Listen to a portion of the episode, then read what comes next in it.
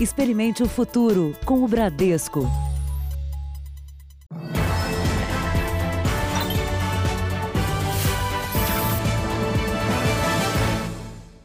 Boa noite. Boa noite. Mais cinco mulheres prestaram depoimento contra o terapeuta acusado de abuso sexual durante as sessões. Nove pessoas já foram ouvidas pela polícia. O terapeuta também enfrenta denúncias de maus tratos por dependentes químicos. Os depoimentos ocorreram em sequência. Só nesta terça-feira, cinco mulheres que contam ter sido vítimas de Carlos Henrique Arouca procuraram a delegacia.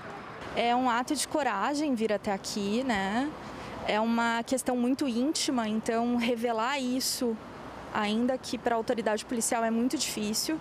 Esta mulher conta que sofreu violência sexual em 2018. Ela diz que foi durante a primeira e única sessão de massagem com o terapeuta. Ele passou a mão pelos meus mamilos e dentro da minha genital. E aí foi quando eu travei as minhas pernas. Além de ex-pacientes do psicólogo, uma funcionária da clínica de Carlos Henrique Arouca foi ouvida hoje. A mulher trabalhou diretamente com ele durante três anos. Ela diz que presenciou pacientes em pânico deixando a sala de massagem. Chorando muito e ela disse que ela nunca mais ia voltar. Ela conta ainda que Arouca escolhia as pacientes que passavam pelas sessões de massagem com ele. Ele falava, não, essa daí não, essa aí é, nossa vida, é muito feia, é gorda, é velha. Sempre eram jovens e magras. Até agora já prestaram depoimento sete ex-pacientes do terapeuta Carlos Henrique Arouca e duas ex-funcionárias da clínica dele. A defesa do psicólogo procurou hoje a polícia e disse que ele está pronto para ser ouvido, mas ainda não há data para esse depoimento. O delegado do caso quer antes conversar com outras mulheres que também dizem ter sofrido violência sexual.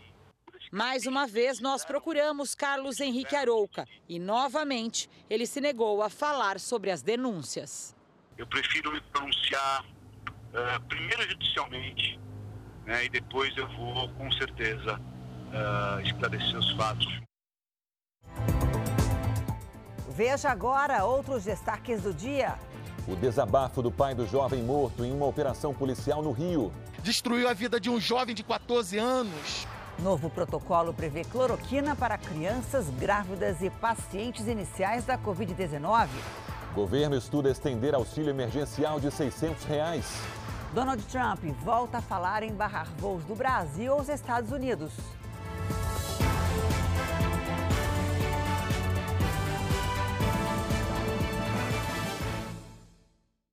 Oferecimento Bradesco, reinventando o futuro ao lado da sua empresa.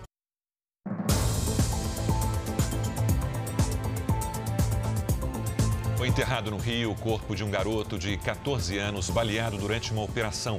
A polícia teria invadido a casa em que ele estava e atirado. Ele chegou a ser socorrido pelos próprios policiais. Parentes passaram a noite em busca do garoto, mas só hoje de manhã descobriram que o corpo estava no IML. Amigos e parentes se uniram na despedida de João Pedro Matos Pinto. Segundo testemunhas, ontem à tarde o jovem estava na casa da tia, no complexo do Salgueiro. Ele brincava na sala com os primos quando a casa foi invadida numa perseguição policial. João Pedro foi baleado na barriga. As marcas dos tiros de fuzil ficaram nas paredes do imóvel. A tia chegou da rua pouco depois da invasão. Tinha muito policial e eles não deixavam a gente entrar dentro da casa. E eles colocaram as crianças tudo sentada no chão. Ela não chegou a ver o sobrinho, que já tinha sido levado no helicóptero da Polícia Civil. Durante toda a noite, a família procurou pelo garoto nos hospitais da região. Hoje de manhã, o corpo de João Pedro foi localizado no Instituto Médico Legal. As armas usadas pelos policiais durante a operação foram apreendidas e vão passar por perícia. Duas testemunhas já prestaram depoimento. Os policiais também foram ouvidos e disseram que os disparos foram feitos quando criminosos em fuga pularam o muro da casa onde estava o adolescente. Saíram atirando, as crianças gritando, falando que tinha criança pedindo socorro e eles não paravam de atirar. Hoje, agentes da Polícia Federal, que junto com policiais civis participaram da operação, estiveram mais uma vez na comunidade. Apreenderam armas e roupas camufladas mas ninguém foi preso. Hoje sempre, João Pedro presente! Ao final do enterro, os amigos foram às ruas e fizeram um protesto. A polícia militar acompanhou a manifestação. Quem matou João? Quem matou João? Parentes disseram que João Pedro era estudioso e queria ser advogado. O pai do garoto fez um desabafo emocionado. Um jovem de 14 anos, com um futuro brilhante pela frente, estudioso. Só me dava orgulho. E a polícia tirou esse sonho de mim e esse sonho dele. E eu só quero justiça do governador. Porque será que essa é a polícia que o governador quer para o estado do Rio de Janeiro? Matar inocente? Destruiu a vida de um jovem de 14 anos? É isso que ele quer? Esse é um desabafo de um pai. E dizer mais uma coisa: a polícia não matou só o João Pedro de 14 anos. A polícia ele matou uma família. Matou uma esposa e uma filha de 5 anos. Isso a polícia, a Core e a Federal, elas fizeram comigo. Esse é meu depoimento, justiça. Eu só quero justiça. O governador do Rio, Wilson Witzel, afirmou que determinou uma investigação rigorosa sobre as condições da morte do jovem. A nota confirma ainda que João Pedro foi levado no helicóptero e atendido por médicos do Corpo de Bombeiros. A Polícia Civil ainda não disse por que houve demora em avisar a família. Foram presos hoje nove integrantes de uma quadrilha que traficava cocaína no Rio Grande do Sul. Eles lavavam o dinheiro da droga comprando carros de luxo. O grupo tinha até uma fazenda com pista de pouso particular. Mais de 200 policiais civis fizeram buscas em seis cidades gaúchas e duas catarinenses. O objetivo era desarticular a organização criminosa, que, segundo a polícia, era responsável pelo ingresso de 10 toneladas de cocaína por ano no Rio Grande do Sul. O grupo comprava veículos de luxo, imóveis e até empresas de fachada para lavar o dinheiro do tráfico. Parte do lucro também era usada para financiar a compra de mais drogas e armas. Eles uh, uh, criaram engendros ao longo do tempo para uh, empregar o dinheiro oriundo de uma outra infração penal, por exemplo, tráfico de drogas, e transformando o proveito, o resultado, o lucro, em bens. Nove suspeitos foram presos. De acordo com a investigação, que durou quase dois anos, as drogas e armas vinham de outros países da América do Sul, como Paraguai, Bolívia e Colômbia. Os chefes do grupo tinham um grande patrimônio em nome de laranjas. É o caso de uma fazenda no Mato Grosso, próxima à fronteira com a Bolívia, com cerca de 140 mil hectares, o triplo do tamanho de Porto Alegre. A propriedade, avaliada em 42 milhões de reais, tem até pista de pouso para aeronave e auxiliava na entrada e distribuição da droga no Brasil. Mais de 16 milhões de reais em bens foram apreendidos. Estamos tentando diminuir e é, descapitalizar essas organizações criminosas. No Mato Grosso do Sul, uma mulher com Covid-19 quebrou o isolamento pelo menos três vezes e foi denunciada à justiça que mandou prendê-la. Policiais e agentes de saúde de Ponta Porã, na fronteira com o Paraguai, conseguiram encontrar a mulher em casa depois de uma das saídas. A justiça determinou que ela cumpra a prisão domiciliar com uma tornozeleira eletrônica. A mulher será processada por colocar a vida de outras pessoas em risco. Em Porto Alegre, várias atividades devem ser retomadas a partir de amanhã, depois de dois meses de quarentena. Felipe Bueno tem ao vivo as informações. Oi, Felipe, boa noite para você. Tudo bem, boa noite a todos. A expectativa é que a Prefeitura de Porto Alegre autorize bares e restaurantes a funcionarem a partir desta quarta-feira. Eles estão de portas fechadas desde o dia 20 de março. Na volta às atividades, os donos desses estabelecimentos precisam respeitar uma série de normas sanitárias e devem limitar o atendimento à metade da capacidade. Segundo o Sindicato do Setor de Bares e de Hotelaria de Porto Alegre, houve cerca de 4 mil demissões nesse período. A Prefeitura deve liberar ainda shoppings e templos religiosos e eles também têm que respeitar as limitações de público. Há cerca de um mês, a Prefeitura autorizou a volta ao trabalho de microempresários, profissionais liberais e autônomos. As redes pública e privada de ensino ainda não têm previsão de retorno. Janine, Sérgio. Obrigada, Felipe.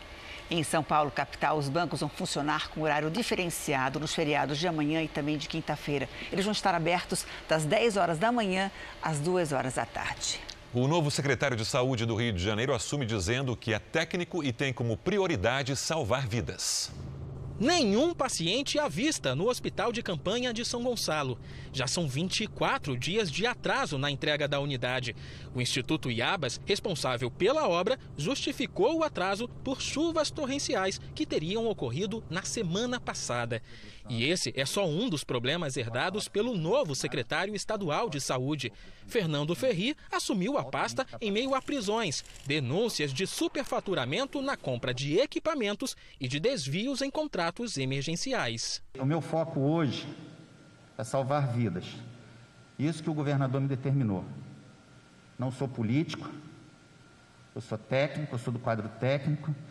Ele me deu esse desafio e eu Aceitei o desafio porque eu estou preocupado com as pessoas que estão morrendo. Dos sete hospitais de campanha previstos para dar apoio à rede estadual na pandemia, seis estão com as obras atrasadas.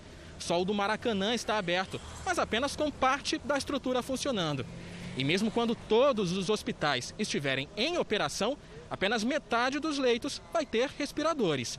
A organização social que administra a maioria dos hospitais alega que esta é uma recomendação da Anvisa. Se é, eles não cumprirem com aquilo que está determinado, serão punidos, serão sancionados. Né? E eu, pessoalmente, vou decidir pela inabilitação da empresa de contratar por dois anos com o serviço público. A Assembleia Legislativa do Rio rejeitou hoje o projeto de lei que previa o fechamento total das atividades do Estado. Durante a votação, houve confusão do lado de fora.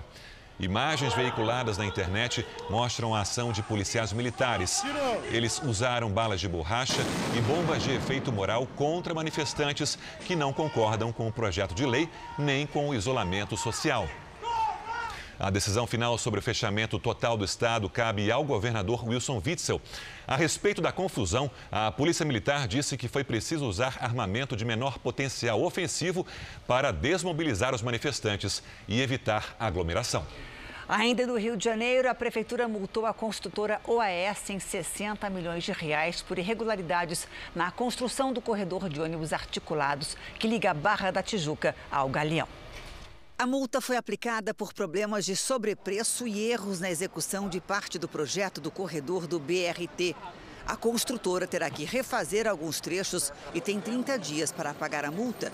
O superfaturamento foi descoberto durante uma investigação de desvio de dinheiro dos cofres públicos envolvendo o ex-governador Sérgio Cabral.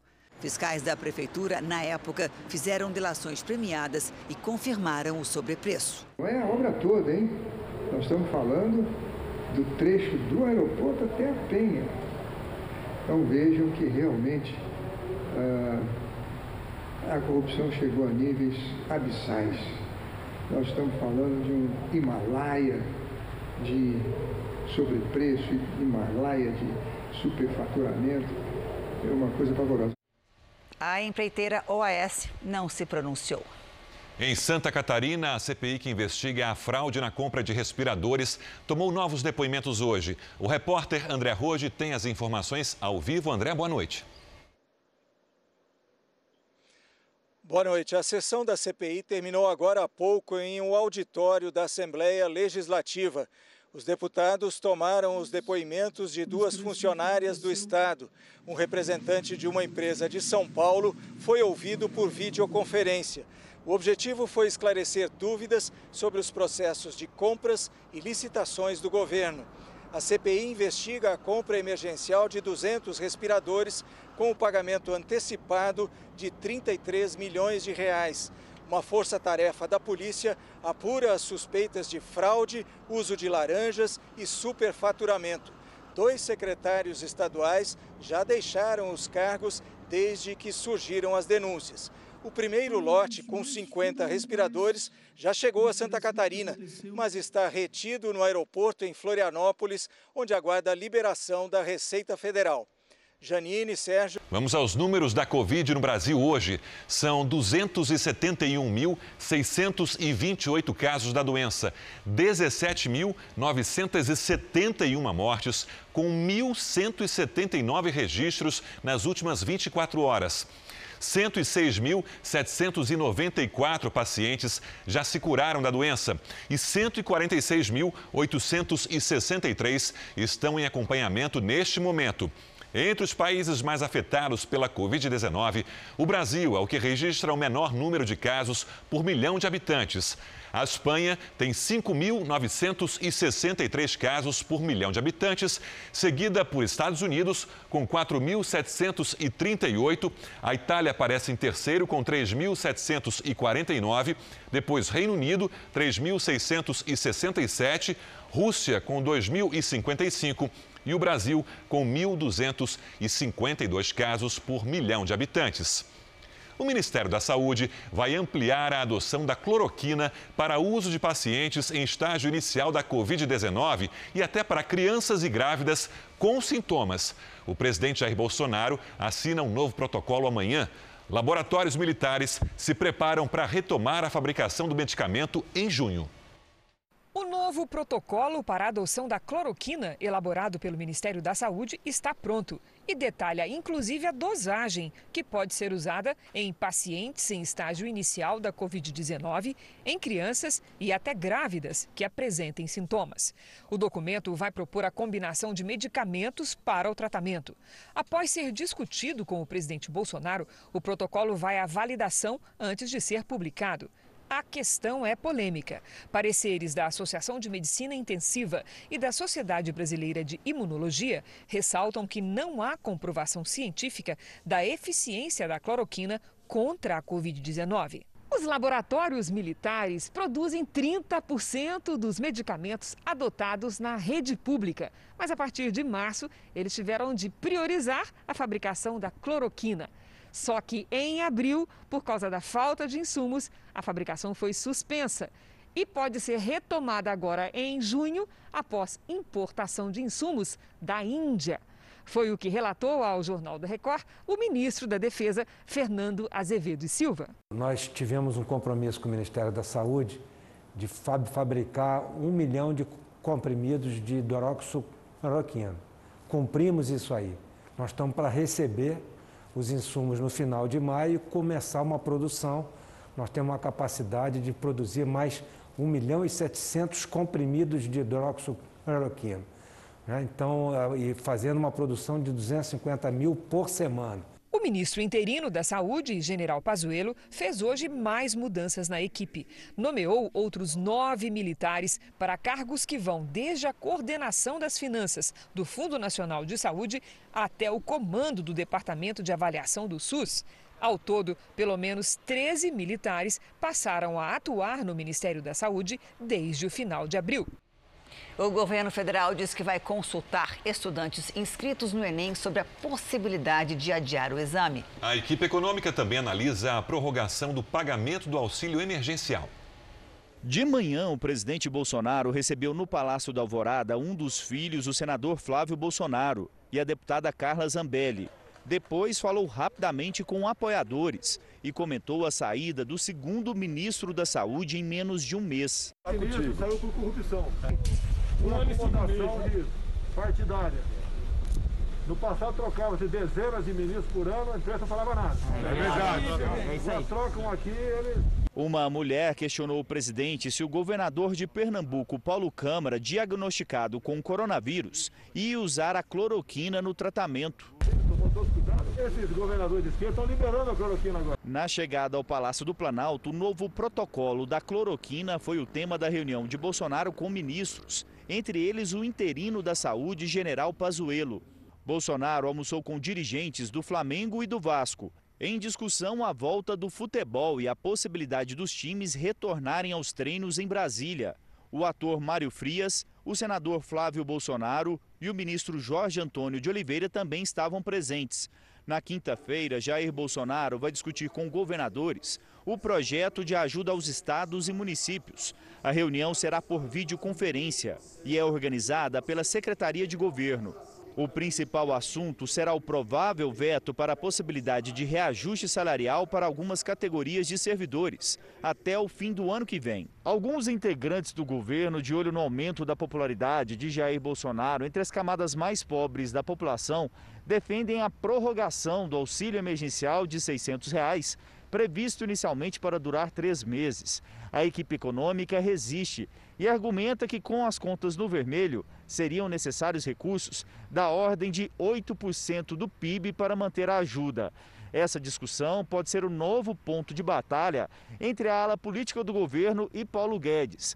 O Ministério da Economia fala em buscar outras alternativas. Com relação ao Exame Nacional do Ensino Médio, o Enem, o Ministério da Educação vai fazer uma pesquisa com os inscritos no final do mês de junho para perguntar a opinião dos estudantes sobre manter as datas das provas, adiar por 30 dias ou até o final da pandemia. O Congresso Nacional vota um projeto com essa proposta. E o presidente da Câmara, Rodrigo Maia, aguarda uma posição do governo. Na quinta-feira, eu conversei com o presidente da República, pedindo que ele pudesse avaliar e decidir, era o nosso pleito, claro, pelo adiamento, porque o ambiente nas duas casas é pela aprovação do decreto legislativo. Melhor que pudesse vir do presidente uma decisão antes que o Senado e a Câmara tomassem a decisão de votar, para não parecer que foi uma coisa contra o governo. Né? Na verdade, essa demanda do adiamento do Enem vem de todo o Brasil, né? de todas as de muitas famílias. No fim da tarde, o governo editou medida provisória para liberar mais 5 bilhões de reais ao Ministério da Saúde para ampliação da capacidade de realização de testes da Covid-19. Vamos agora com a opinião do jornalista Augusto Nunes. Oi, Augusto, boa noite para você. Boa noite, Janine, Sérgio. Boa noite a você que nos acompanha. Cresce o número de municípios que não vão esperar que o último vírus voe de volta à China para começarem a luta contra a falência econômica. No Rio Grande do Sul, em Santa Catarina, em Minas e em outros estados, governadores e prefeitos seguem o exemplo de muitos países europeus. Lá como aqui, a volta à vida como ela é se ampara em cautelas sanitárias e num sistema de saúde equipado para resistir a eventuais contra-ataques da pandemia. Enquanto isso, em São Paulo, a estratégia da guerra contra a Covid-19 continua apoiada num isolamento social que vai completando dois meses. A novidade é que as prorrogações da quarentena agora vêm acompanhadas de inovações bizarras. Depois das mudanças no trânsito paulistano, o prefeito e o governador decidiram juntar numa semana só vários feriados. A subversão do calendário gregoriano vai paralisar centenas de cidades excluídas da rota do coronavírus. O problema continuará do mesmo tamanho. Pandemias não respeitam feriadões. Hoje foi mais um dia de tempo seco em grande parte do Brasil. Oi, Lidiane, boa noite para você. Minha voz já está reclamando desse tempo seco. Tem mudança à vista? Tem mudança, mas é que é 8,80 nesse outono, né? Hum. Ou é muito calor ou é muito frio, Janine. Boa noite para você, para todo mundo que nos acompanha. Olha, amanhã o sol aparece, mas no fim do dia o tempo muda no interior do Rio Grande do Sul e aí já tem chance para temporais. Sol de rachar no sudeste, em grande parte do centro-oeste e no interior do nordeste. O mar fica agitado em São Paulo, no Rio de Janeiro, na Bahia e também em Sergipe, com ondas de até 2,5 metros. e meio. Agora, no Recôncavo Baiano e em Aracaju, risco para deslizamentos. No norte, chove bem rápido e isso acontece à tarde. Em Florianópolis, dia ensolarado com 26 graus. No Rio de Janeiro, faz 30. Em Campo Grande, 29. Em Salvador, chove e faz 26 graus. Já em Manaus e Porto Velho, chuva e sol com 32. Depois desse calor todo vem o frio, porque o outono é assim, né? É isso. Então, essa gangorra vem sim, Janine. Inclusive, no sábado podemos ter a primeira neve de 2020 lá, ó, na Serra Catarinense. Amanhã, em São Paulo, tempo bem aberto com 27 graus. Previsão de garoa só lá, ó, na sexta-feira. E aí, ladeira abaixo na temperatura. Até lá, tempo seco. Sim. Obrigada, Lidiane. Até amanhã. Até amanhã. Estados Unidos e China voltaram a se opor hoje no cenário internacional, dessa vez em relação à OMS. A China anunciou que vai dar o equivalente a 11 bilhões e meio de reais à Organização Mundial de Saúde em dois anos, quase quatro vezes mais do que a contribuição financeira dos Estados Unidos para a OMS no ano passado. A Organização Mundial da Saúde aprovou hoje uma resolução para avaliar de forma independente a resposta dela mesma à pandemia. O governo americano acusa a OMS de proteger a China e, por isso, ameaça parar de financiar a organização em caráter definitivo. Espero que as recomendações do Comitê Independente sejam levadas a sério por todos os países membros, disse o diretor-geral da organização. A China disse que os americanos tentam culpá-la pela pandemia para esconder os próprios erros. Prometeu ainda enviar profissionais de saúde e equipamentos médicos para a África e países em desenvolvimento. Segundo os Estados Unidos, uma tentativa de comprar apoio e evitar críticas. O presidente Donald Trump disse hoje pela segunda vez que considera cancelar os voos do Brasil para os Estados Unidos por causa da Covid-19. Vamos ao vivo a Nova York com Heloísa Vilela, que tem as informações. Elo, boa noite. Boa noite, Sérgio. É, o presidente disse que o Brasil está enfrentando um momento muito complicado da pandemia e ele não quer que os voos tragam para os Estados Unidos pessoas que possam contaminar a população. O presidente também disse que o governador da Flórida está testando quem chega, porque a maioria dos brasileiros que viaja para os Estados Unidos desembarca na Flórida. O Trump também lamentou o número de casos de Covid no Brasil e disse que está enviando respiradores mecânicos para ajudar o país a combater o vírus. Aqui nos Estados Unidos, o Centro de Controle de Doenças vai começar um estudo em todo o país para monitorar onde o coronavírus está se espalhando. O objetivo é detectar rapidamente qualquer indício de um novo surto da doença. Sérgio. Obrigado, Heloísa. Até amanhã. Na Europa, vários países decidiram pela reabertura gradual das fronteiras. A Espanha liberou todos os voos diretos da Itália depois de quase dois meses de bloqueio. O tráfego de barcos entre os dois países também está autorizado. As medidas restritivas ainda valem para cruzeiros de qualquer nacionalidade. O primeiro-ministro da Itália disse hoje que o país que está reabrindo gradualmente as atividades se encontra em uma fase de otimismo cauteloso na região central da Europa, Alemanha, Polônia, República Tcheca, Eslováquia e Hungria fizeram um acordo para a suspensão dos bloqueios entre os países. No Reino Unido, o número de pedidos de auxílio-desemprego atingiu em abril o nível mais alto em quase 24 anos. Foi um aumento de quase 70% em relação a março. Hoje, mais de 2 milhões de pessoas estão desempregadas no Reino Unido. Ainda nessa edição, a crise chega às locadoras de veículos e elas recorrem à criatividade para se manter. E também remédio desenvolvido na China pode acelerar a recuperação de pacientes com a Covid-19.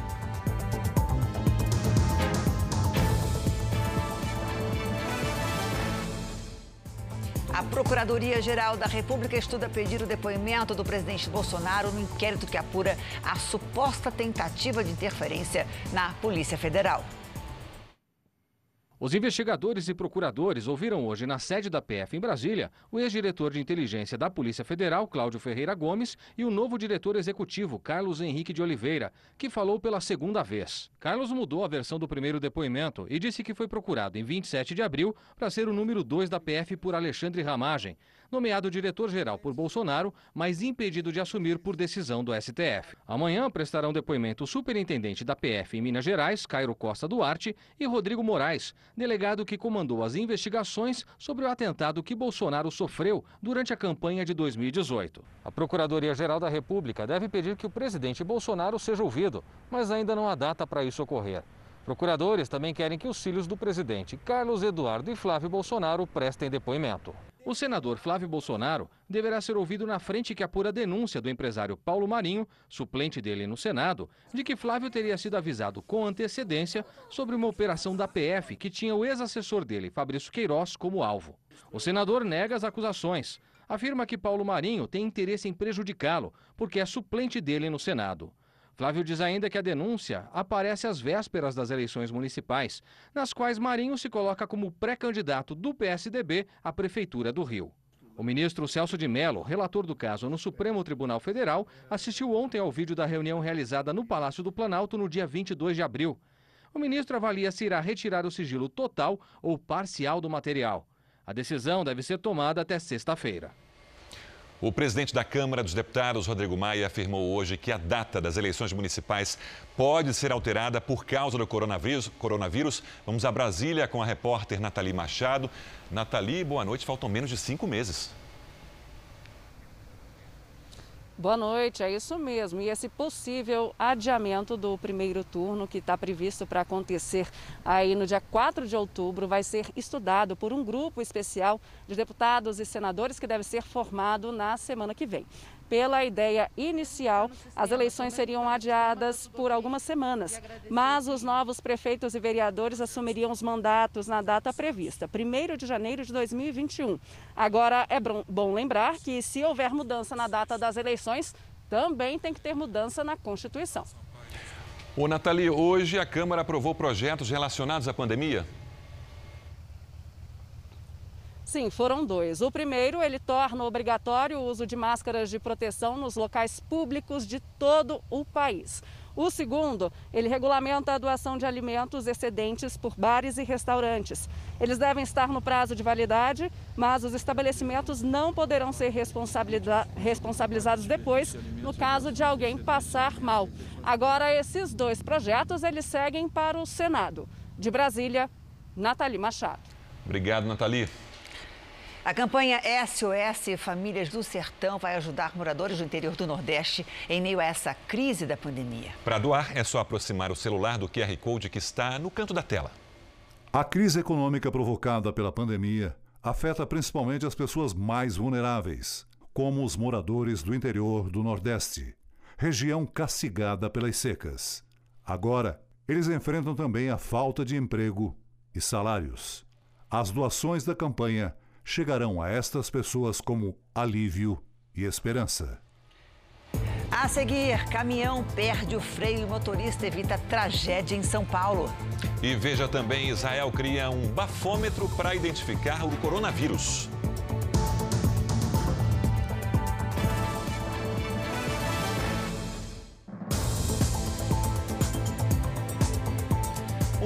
De coronavírus que se parece com um bafômetro foi desenvolvido em Israel. O resultado fica pronto em menos de um minuto.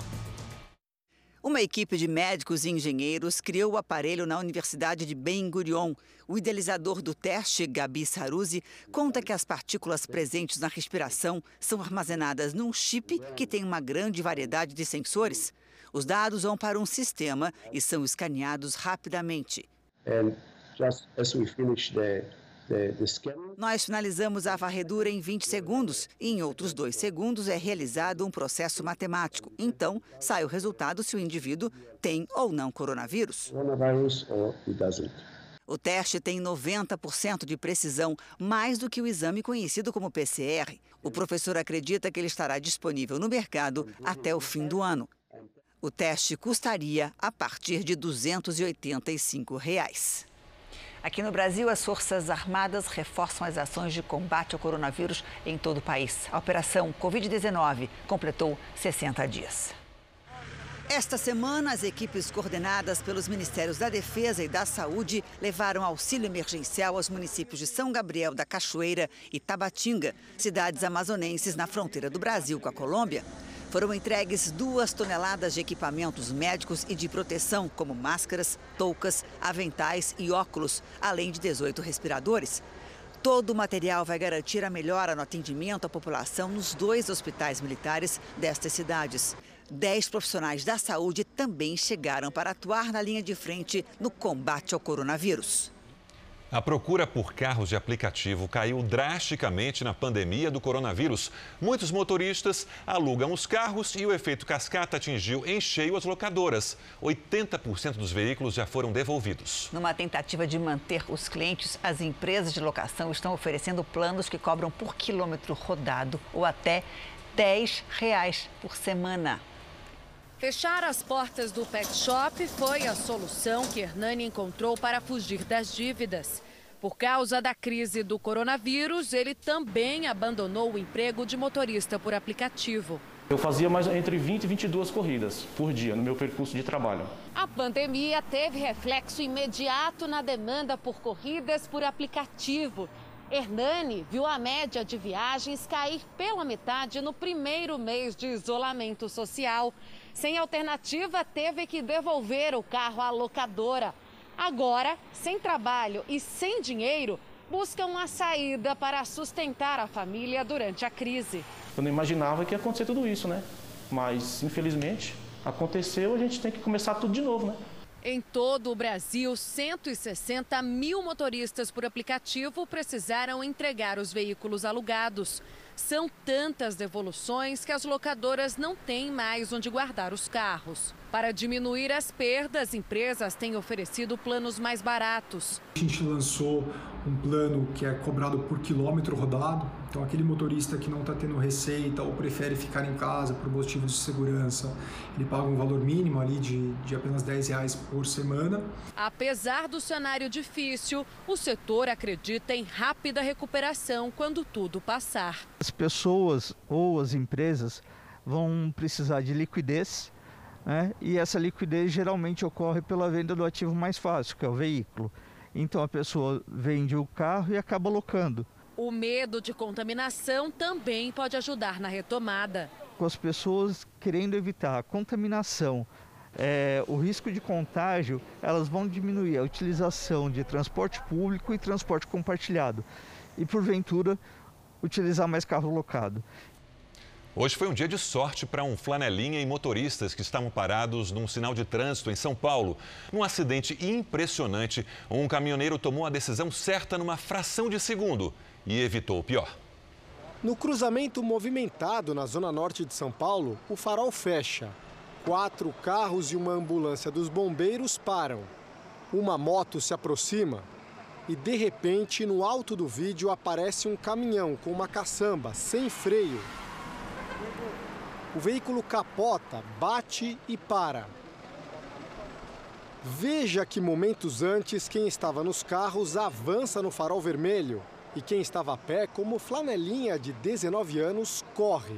Um misto de sorte e agilidade que aqueles que vivem na rua têm de sobra, segundo Paulo. No farol você fica ligeiro com moto, com carro, aí ó, passa aí ó, um milhão, tem que ficar esperto, né? O acidente só não foi mais grave por um ato de heroísmo do próprio motorista do caminhão. Quando percebeu que estava sem freio na descida, o primeiro pensamento foi jogar o veículo contra esse poste. Mas aqui havia uma senhora parada. Então, em frações de segundo, ele tomou a decisão de capotar o caminhão para não passar por cima dos carros. Mas o que ele pensou naquele momento decisivo? Ah, vou salvar a vida do uh, minha e de todo mundo que tá na frente, né? Porque eu tinha certeza, se eu passasse em cima do, do pessoal que tava na frente, ia matar todo mundo. Apesar de ter atingido a ambulância dos bombeiros e um carro, Carlos foi o único que teve ferimentos e foram leves. Algumas escoriações e dois pontos no braço. Ele tem pouca experiência como caminhoneiro, mas mostrou sangue e frio para evitar o pior. Dentro do caminhão ali, um negócio inexplicável. O caminhão rodando, rodando, a cabine abaixou em cima de mim. E graças a Deus eu tô aqui para contar essa história. Né? Que rapidez no reflexo. Com a pandemia, os hábitos de limpeza da casa mudaram para todo mundo. E para evitar qualquer tipo de contaminação, muita gente tem misturado alguns produtos de limpeza. É preciso ter cuidado para evitar uma intoxicação. Dona Santana conta que misturou dois produtos de limpeza no antigo trabalho dela. A combinação produziu um gás tóxico e ela foi parar no hospital. Senti mal, senti uma forte dor de cabeça, envermelhou meus olhos, tudo, e começou a empolar. Segundo a Anvisa, de janeiro a abril deste ano, mais de 1.500 pessoas no Brasil se intoxicaram com produtos de limpeza. O número é 23% maior que no mesmo período do ano passado. O aumento teria relação com a pandemia de coronavírus, que fez aumentar a preocupação com a higienização dos ambientes. Esta química industrial dá algumas dicas. Jamais misture produtos de limpeza, principalmente se for à base de cloro, como água sanitária, com outro produto à base de amônia. Esse gás, ele acaba por intoxicar as pessoas, entendeu? O cheiro dele é muito asfixiante, então é, acaba que às vezes dá dor nos olhos, dor de cabeça e nas vias respiratórias, que é o pior. É preciso ter atenção com as crianças. O número de intoxicações envolvendo menores aumentou 6%.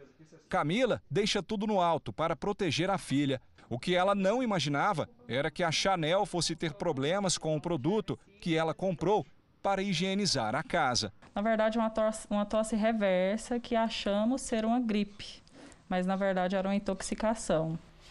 O uso de linhas de pipa com cerol é proibido em Campo Grande, assim como em todo o Brasil. Mas apesar disso, só este mês, cerca de mil pessoas foram flagradas na cidade usando esse tipo de material. A arara canindé acaba de ser ferida por uma linha de pipa cortante. Ela foi capturada pela bióloga que faz parte do time de monitoramento das araras e ainda estava com a linha presa ao corpo. Estava com uma lesão bem séria, então a gente tentou fazer é, com, com, rapidez, mas com cuidado. Então foi um momento bem intenso, bem é, delicado. A arara vai ser tratada aqui neste centro de reabilitação de animais silvestres, que recebeu nos últimos 15 dias outras duas araras que também ficaram feridas depois de terem contato com linhas de pipa cortantes. Uma delas, inclusive, não resistiu. A arara resgatada neste fim de semana teve os ligamentos da asa direita rompidos e, segundo o médico veterinário, ela não poderá voltar à natureza. Esse animal não consegue mais voltar à natureza, ah, primeiramente pela perda muscular. Então esse animal de fato ele não voa por conta da, dessa, dessa complicação. As araras canindé são um símbolo de Campo Grande. Chegaram em busca de comida e aqui foram ficando. Mas o cerol impede que elas tenham vida longa. O que a gente está vendo é o que a população está nos informando, mas aves ou araras podem estar tá caindo aí no meio do mato e que ninguém sabe, e aí vão morrer com certeza e a gente nem vai ficar sabendo. Apesar de um decreto federal ter incluído as academias na relação de serviços essenciais, a maioria dos estados decidiu mantê-las fechadas durante a pandemia. Para amenizar o prejuízo, algumas estão alugando os equipamentos.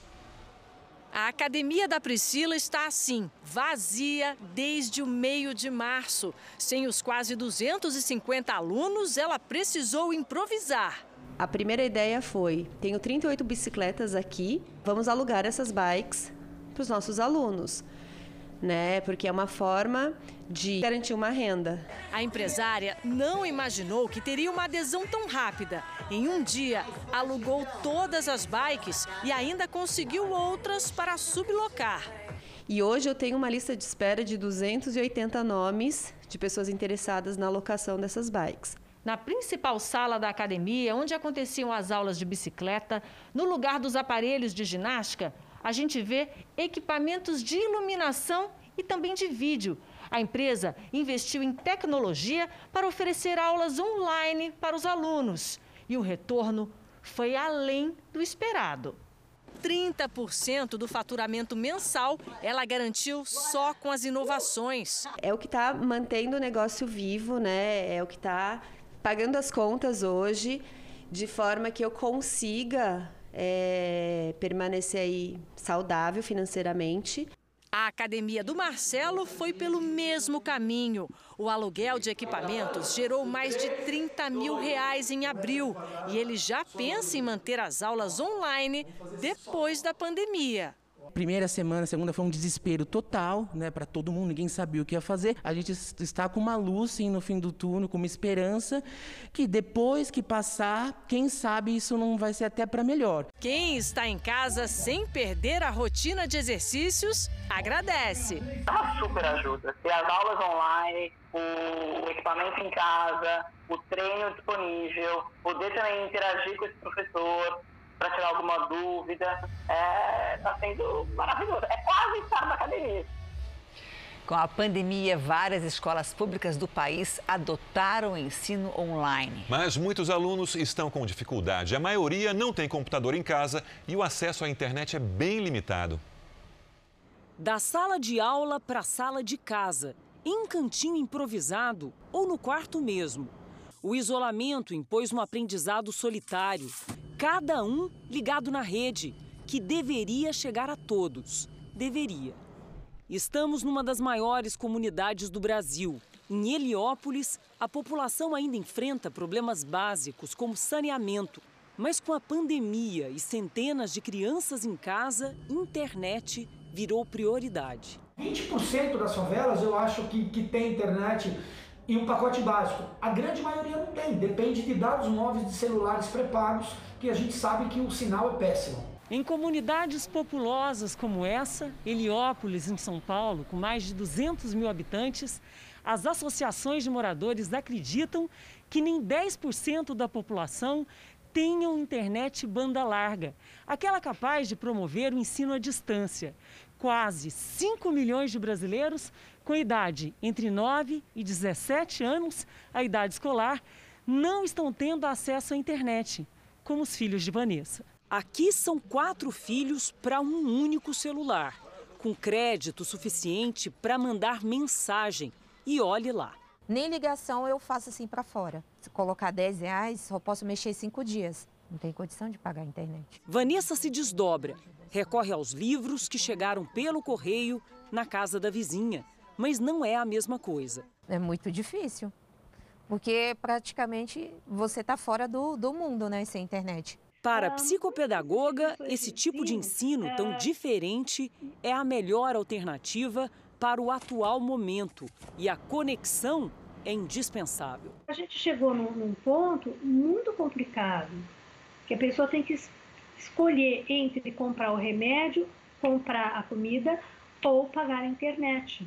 Não seria o momento de se liberar a internet no Brasil?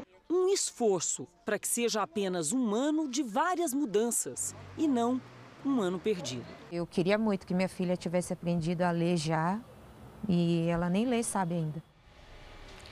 Marcas que são solidárias e mantêm a comunicação nesse momento de pandemia se aproximam dos consumidores e serão mais lembradas depois da quarentena.